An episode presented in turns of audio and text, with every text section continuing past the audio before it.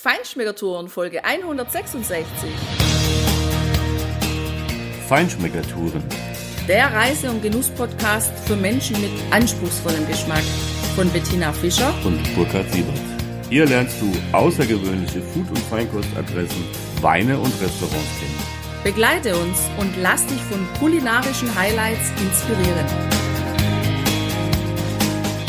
Ja, hallo, schön, dass du wieder bei uns bist. Heute geht's hocharomatisch und hochprozentig bei uns zu. Wir destillieren aber das Beste daraus in unserem heutigen Podcast. Wir sind zu Gast bei Andrea Koch.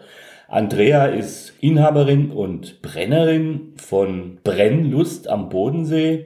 Ja, Andrea, schön, dass es klappt. Hallo erstmal. Ja, hallo. Hallo. Schön, dass ihr da seid. Also wir haben ja hier schon den ersten Williams hier im Glas gerade eben probiert. Ich muss sagen, ich bin mittelprächtig bis hochgradig fasziniert. Schon allein von der Nase äh, einfach eine ganz klare Frucht, eine ganz straighte, ehrliche Frucht. Am Gaumen auch sehr klar, ausdrucksstark, charakterstark. Ein ganz tolles Destillat. Und ja, Andrea, erzähl uns einfach mal, wie bist du überhaupt dazu gekommen? Du bist Anfang 30, glaube ich. Und äh, Hätte ich jetzt nicht verraten, aber. okay, dann ja, können wir auch. Das ist ein Witz. okay. Und wie bist du dazu gekommen zum, zum Schnapsbrennen als junge Frau? Äh, das ist ja jetzt nicht gerade ein typischer Beruf oder eine typische Passion. Wie bist du da hingekommen? Ja, das ist äh, tatsächlich eine lange Geschichte, ja, mittellang. Bei uns auf dem Hof wird schon immer gebrannt. Also wir haben einen Landwirtschaftsbetrieb, ähm, einen Obstbaubetrieb, der schon immer im Nebenerwerb geführt wurde. Und da war schon immer eine Brennerei dabei. Und mein Papa, der brennt schon seit über 30 Jahren Schnaps. Mit dem Berufseinstieg, also ich habe eigentlich was anderes gelernt, komme aus dem Eventmanagement, habe in Kufstein studiert, habe den Berufseinstieg in Stuttgart gestartet und hatte diesen ganz typischen Bürojob. Ich habe viel telefoniert, Papier von links nach rechts geschoben, viele E-Mails beantwortet. Und in Stuttgart habe ich gemerkt, wie mir die körperliche Arbeit fehlt, auch die frische Luft und das Ergebnis der Arbeit sofort zu sehen. Also gerade in der Obsternte sieht man einfach am Ende des Tages, der Erntewaage ist voll und es bringt sehr viel Zufriedenheit irgendwann ist auch das Licht aufgegangen, hm, da, daheim ist ein Brennhandwerk, ein sehr traditionelles Handwerk, das könnte irgendwann mit meinem Vater mal verschwinden. Hm, das wäre eigentlich sehr schade und interessant ist ja noch dazu und äh, Schnaps trinke tue ich ja selber auch sehr gern und gibt es immer wieder weiter an meine Freunde und habe dann nebenberuflich äh, die Ausbildung gemacht zur Brennerin in Offenburg. Spannend. Und das kann man im Nebenberuf machen. Kannst du da noch ein bisschen was drüber erzählen? Wie geht das? Also es gibt in Offenburg die Landwirtschaftsschule und dort habe ich zuerst diese nebenberufliche Ausbildung gemacht zur staatlich geprüften Fachkraft für Brennereiwesen. Das ist eine äh, anderthalbjährige Ausbildung. Das ist immer am Wochenende von äh, Freitag bis Sonntag. Und mein äh, damaliger Arbeitgeber hat das Gott sei Dank mitgemacht. Und ich habe dann nach dieser Ausbildung dann nochmal die Brennerausbildung dran gehängt zusätzlich on top. Das war einfach noch eine weitere Prüfung. Ja, ich habe dann gemerkt, hm, ich möchte meine eigenen Produkte machen unbedingt. Und der Papa, der hat ja schon immer die Edelbrände gemacht. Und dann habe ich gedacht, okay, die nehme ich ihm jetzt mal nicht weg. Ich mache jetzt mal meine eigenen Geschichten und habe angefangen mit Gin zu experimentieren und mit Geisten.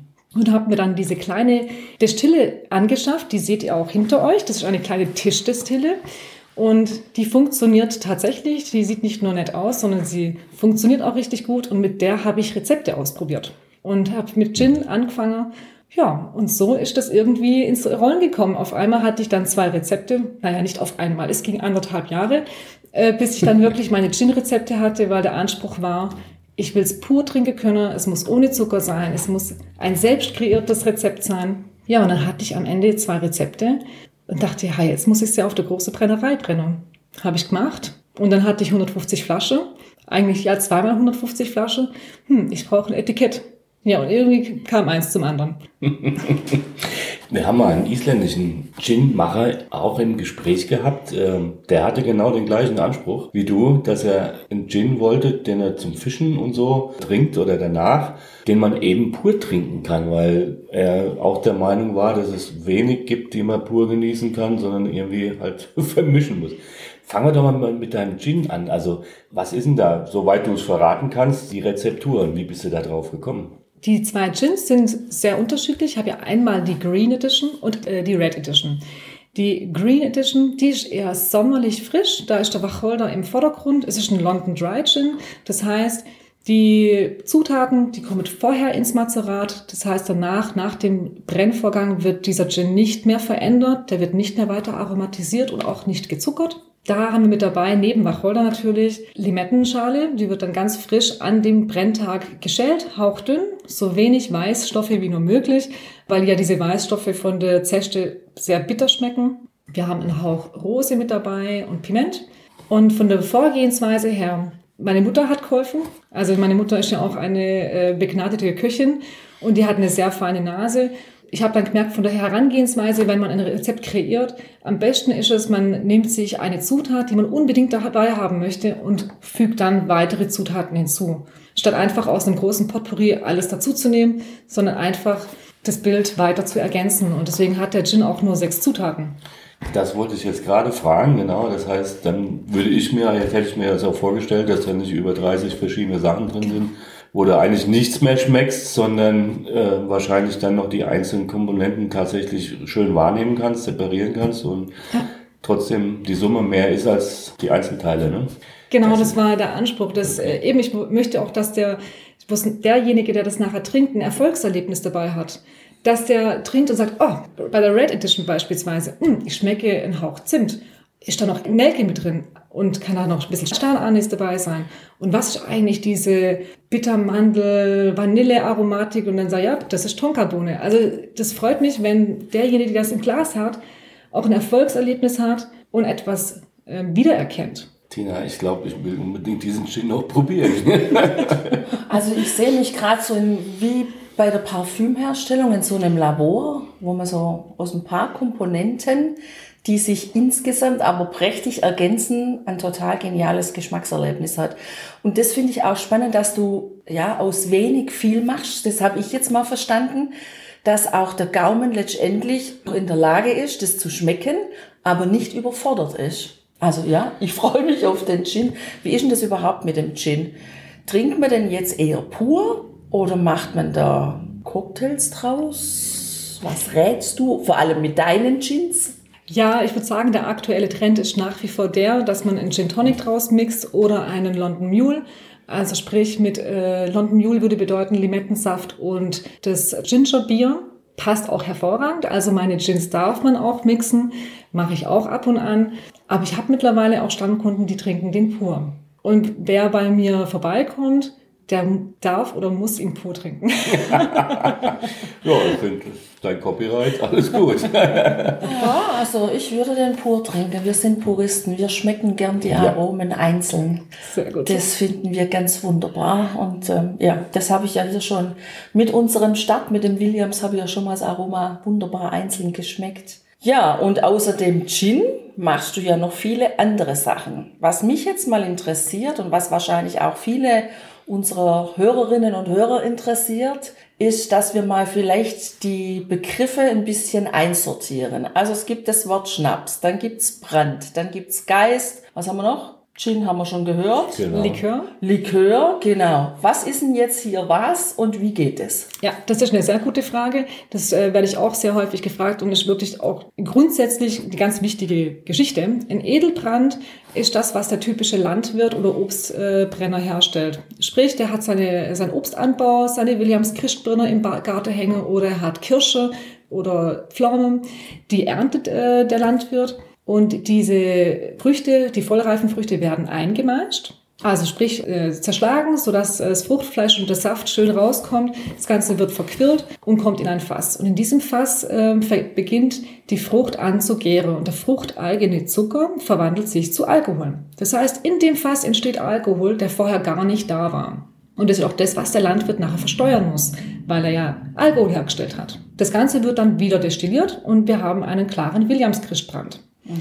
Das ist der Edelbrand. Jetzt haben wir noch Geiste. Und die Geiste, die basieren immer auf Neutralalkohol mit 96 Volumenprozent. Der Neutralalkohol wird hergestellt aus Kartoffeln, Getreide oder Zuckerrüben, also sprich auch äh, zuckerhaltige landwirtschaftliche Produkte, die eben auch vergehren können. Und dieser Neutralalkohol ist die Basis für Gin, für Himbeergeist beispielsweise, also sprich zuckerarme Früchte. Das mazeriert man, das ist wie ein Tee. Also man lässt es ziehen. Und der Neutralalkohol zieht das ähm, Aroma raus, auch aus Kräutern, die zuckerarm sind. Und das Ganze wird dann auch wieder destilliert. Aber da habe ich ja Alkohol zugekauft und nicht selber hergestellt, sondern ich habe ihn einfach weiterverarbeitet. Und genau das passiert beim Gin. Gin ist ein Geist und dadurch, dass ja der Alkohol zugekauft wird und nicht versteuert wird, gibt es im Moment so viele Gin-Brennereien. Mhm. Okay. Also braucht also, nicht das klassische Brennrecht, so wie es früher war. Das braucht man hierfür nicht. Okay. Also ich habe das immer so wahrgenommen, dass Gin auch so ein bisschen gehypt wird und ein Hype ist. Es gibt unheimlich viele Leute mittlerweile, die sich als Gin-Experten äh, verstehen oder, oder so tun, als wären sie welche. Ähm, wir sind da weit von entfernt, weil wir Gin nur ganz wenig kennen und wie Tina ja schon gesagt hat, dann wirklich die puristischen Sachen, weil für uns heißt Feinschmecken immer reinschmecken auch. Ja. Mhm. Also diese, wir mögen auch keine Teller von irgendwelchen Köchen, die ähm, auf diesen Teller 17 verschiedene Aromen in 38 verschiedenen Texturen unterbringen. Ja. Das überfordert uns tatsächlich. Aber wahrscheinlich ist das auch völlig normal und wirklich die, die Basis ist eigentlich das. Also das heißt aber, wenn du sagst, das ist auch dem geschuldet, dass du für das, was du ja machst, eine ganz andere Ausbildung auch brauchst, da müssen wir auch noch drauf kommen. Und auch einfach dieses Brennrecht eine Voraussetzung ist. Das heißt also, es ist schon, naja, elitär würde ich, das ist der falsche Begriff, aber es ist ein kleinerer Kreis, zu dem du jetzt gehörst, damit du überhaupt solche Produkte herstellen kannst. Aber der Gin ist für dich trotzdem auch eine, eine Herzensangelegenheit, oder? Auf jeden Fall. Also gerade weil ja der Gin, es, es gibt so viele Gins und es gibt sehr viele Gins, die sind gezuckert oder eben nochmal nachträglich aromatisiert. Mir ist wichtig, wenn man das herstellt, dass man das auch kommuniziert, dass es der Kunde weiß. Also mir ist wichtig, der Kunde weiß, was er konsumiert. Für mich ist der Gin auch eine, ein Mittel, um meine Kunden an die Edelbrände heranzuziehen. Weil die Edelbrände sind eigentlich das komplexeste Destillat, das man herstellen kann. Und die sind mir am aller, allerwichtigsten. Gut, es ist natürlich auch dem geschuldet, das sind unsere eigenen Früchte. Die bauen wir selber an, die ernten wir selber. Das ist alles viel komplizierter oder da kann mehr anbrennen, sage ich jetzt mal. Ähm, das fängt bei der Ernte an. Das, das Wetter im Frühjahr spielt eine Rolle. Jedes Erntejahr ist anders. Ein Edelbrand schmeckt auch jedes Jahr anders. Das ist mir eigentlich die, die größte Herzensangelegenheit, dem Konsumenten zu sagen, hey, ein Destillat kann jedes Jahr anders schmecken. Wir können die Natur tolerieren, wie sie ist. Sie ist nicht perfekt. Man muss nicht zuckern, man muss nicht punchen, man muss nicht mit künstlichen Aromastoffen nachhelfen, wenn man sauber arbeitet. Aber wir können auch einfach tolerieren, dass die Natur nicht immer nicht gleich ist, dass sie sich verändert, dass es auch im einen Jahr mal weniger Schnaps gibt. Ja, das macht die Sache ja auch spannend. Das ist ja im Grunde so wie beim Winzer, wenn der Wein macht. Ich meine, in einem Jahr sind die Trauben so und im anderen Jahr sind sie so und das stellen wir einfach auch oft fest. Wir haben bestimmte Winzer, wo wir immer zum Beispiel einen Gewürztraminer gerne kaufen, aber wir können den nicht blind kaufen von Jahr zu Jahr, weil wir genau wissen, dass da einfach gewaltige Unterschiede möglich sind. Ja, in dem einen Jahr hat er vielleicht mehr Säure wie im anderen oder da bringt er mehr den Geschmack mit oder dann wieder mehr Rose, wie auch immer. Was ich gerne noch mal wissen möchte von dir ist, weil da fühle ich mich manchmal auch als Verbraucherin ein bisschen überfordert. Wenn ich dann vor einem Regal stehe, woran kann ich tatsächlich erkennen, ob jetzt so ein Brand oder Schnaps aufgehübscht wurde oder ob es was Reelles ist, wo eben das nicht gemacht wurde. Steht es auf dem Etikett oder wo sehe ich das? Ja, das ist eine super Frage und die lässt sich gar nicht so einfach beantworten. Wir haben beim Schnaps nicht so viele Deklarationsvorschriften, wie ich es mir gerne wünschen würde. Ich als Brennerin würde mir wünschen, es würde draufstehen, dass Zucker beigesetzt wurde. Muss man aber nicht draufschreiben. Man muss auch nicht draufschreiben, dass ähm, künstliche Aromen möglicherweise beigesetzt wurden.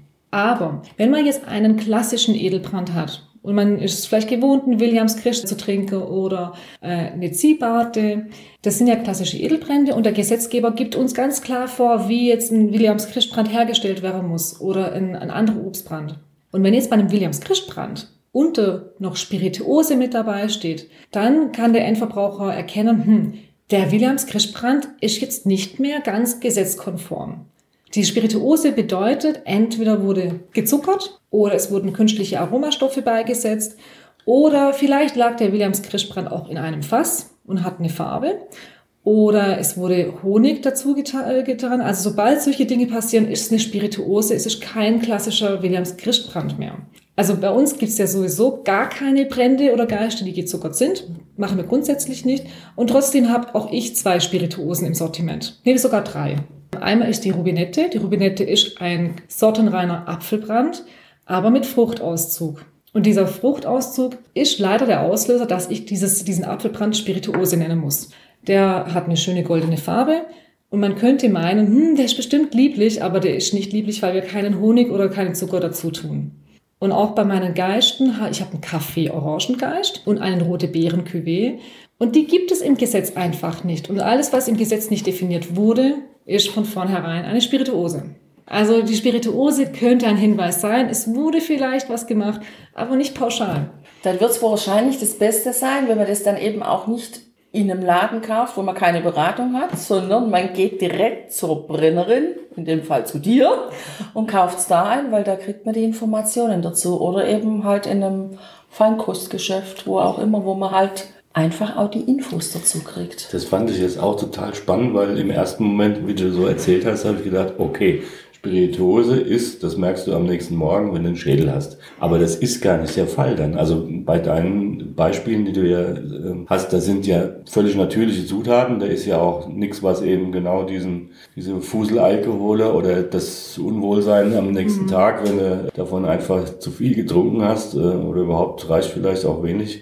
Das ist nicht der Fall. Also das finde ich echt spannend. Und und was ist jetzt aber für mich nochmal der Unterschied dann? Es gibt die Spirituose, die meistens, wenn du sie kaufst, ohne dass du weißt, was sie ist, die nicht gut tun wird, sag ich mal so. Die schmeckt vielleicht irgendwie erstmal, aber das ist dann oberflächlich und, und gepanscht.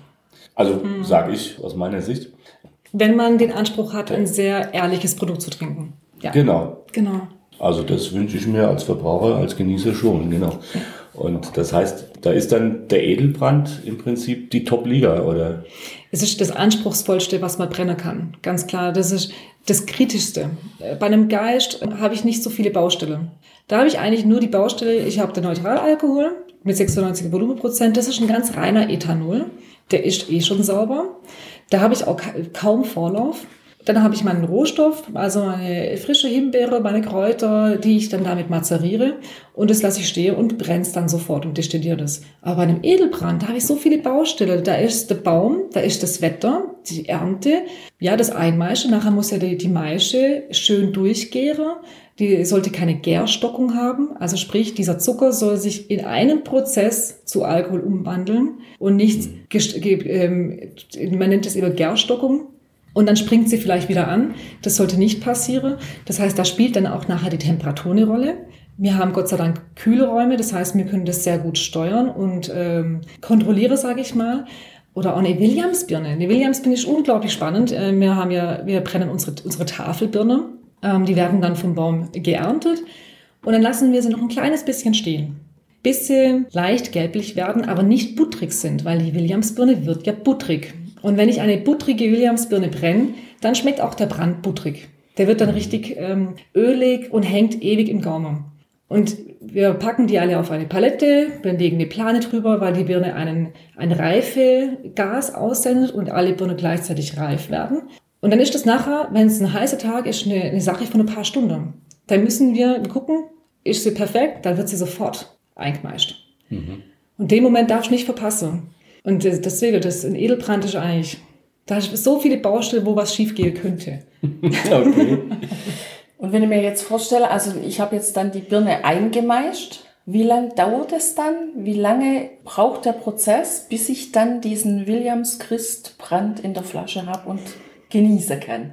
Das ist eine Sache der Philosophie. Ähm, es gibt welche, die sagen, ein Edelbrand muss unbedingt gelagert werden. Andere sagen, ein Edelbrand muss nicht abgelagert werden, wenn er gut hergestellt ist. Das ist jetzt unsere Philosophie.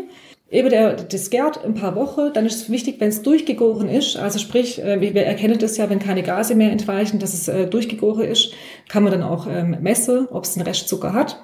Dann wird es relativ zügig destilliert und dann hat man ein hochprozentiges Destillat. Dieses hochprozentige Destillat hat 75 Volumenprozent Das lassen wir dann auch nochmal ein paar Wochen stehen. Dann wird das Ganze mit Wasser verschnitten. Wir nehmen Schwarzwälder Quellwasser, das kaum Kalk beinhaltet, weil Kalk, äh, kalkreiches Wasser zum Verschneiden wäre jetzt eher suboptimal. Das Destillat würde milchig werden. Wenn das dann runtergesetzt ist, kann es aber auch passieren, dass, es, ähm, dass die Öle, wenn Öle drin sind, dass die sichtbar werden und ausfällig werden. Dann wird es äh, filtriert und dann lassen wir es auch noch mal mindestens vier Wochen liegen. Aber bei uns lagern die Edelbrände keine zwei Jahre. Ist nicht erforderlich. Also ein Edelbrand, je länger der liegt, desto mehr verliert er an Fehlaromen. Das ist der Hintergrund, warum man Edelbrände gelagert hat. Dass schlechte Aromen verschwinden, aber auch die guten Aromen verschwinden. Okay. Deswegen in Edelbrand würde ich nie einlagern. Muss, Also es muss man, ist- muss man nicht. Das ist jetzt Das- für mich ja. auch ganz neu. Also ich dachte immer so Schnaps, wenn der gut gemacht ist natürlich und, und es ist ein guter, den kannst du Jahrzehnte liegen lassen und Hängt von der Lagerung tatsächlich ab. Unbedingt vor der Sonne schützen. Ähm, UV-Licht ist total Ja. tödlich für, ähm, für schöne Aromen. Das ist bei jedem Getränk so. Vor Wärme schützen. Also wenn die Flasche voll ist, kann man es schon auf Seite legen, aber er wird sich verändern. Also er wird, natürlich wird er milder, er wird Schärfe verlieren, aber es ist jetzt nicht äh, zwangsläufig notwendig, dass ein Edelbrand zwei Jahre liegt, bevor man es verkauft. Ist definitiv nicht erforderlich. Und apropos, wenn die Flasche voll ist, kann man länger lagern. Das ist auch so ein Thema, was ich interessant finde. Gibt es einen Zeitpunkt vom Flascheinhalt, ab dem du sagst, jetzt muss man ihn schnell trinken, damit er nicht noch die Aroma völlig verliert? Oder kann man das nicht sagen? Weil wir haben das schon festgestellt. Wir haben mal so einen Orangengeist gell, gehabt. Und da war es tatsächlich so, so nach, wenn nur so ein Viertel noch in der Flasche war, dann mussten wir uns ranhalten, weil der hatte unglaublich schnell an Aroma verloren. Ja, der Hohlraum ist dann größer als die Flüss Flüssigkeit, die noch drin ist. Also ich würde auch vom Gefühl her sagen, sobald man die Hälfte erreicht hat, nicht denke, oh, die Flasche, die hat mal, was weiß ich, 50 Euro kostet, die heben wir uns auf für einen besonderen Moment. Ja, wann kommt denn der besondere Moment? Also, wenn ihr was Gutes habt, trinkt es einfach. sehr sympathisch, weil jeder Tag ist ein besonderer Moment. Ja. Andrea, also das ist unheimlich spannend, aber wir haben noch so viele Fragen offen. Ich glaube, Tina, jetzt machen wir an der Stelle mal einen Cut und wir machen einfach einen zweiten Podcast, denke ich, wo wir die ganzen offenen Fragen noch bequatschen, oder? Und vor allem im zweiten Teil wirst du dann hören, wie uns die Brände von der Andrea schmecken, weil jetzt steigen wir mal in das ein, was auch noch richtig Spaß macht, nämlich die Verkostung. Also sei gespannt, was noch alles kommt, was die Andrea noch alles erzählt im zweiten Teil. An dieser Stelle sagen wir mal Tschüss, lass es dir gut gehen. Ja, hab eine schöne Zeit und bis bald. Viel Spaß beim Genießen. Bis bald.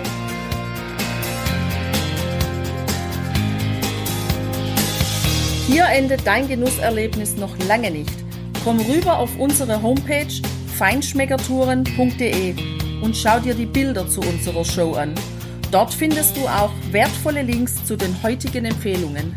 Verpasst keine Neuigkeiten mehr und trag dich am besten gleich in unseren Newsletter ein.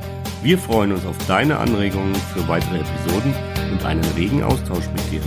Viel Spaß beim Genießen, denn du weißt ja, Wahrer Reichtum besteht nicht im Besitz, sondern im Genuss. deine Feinschmecker Guides Bettina Und Burkhard.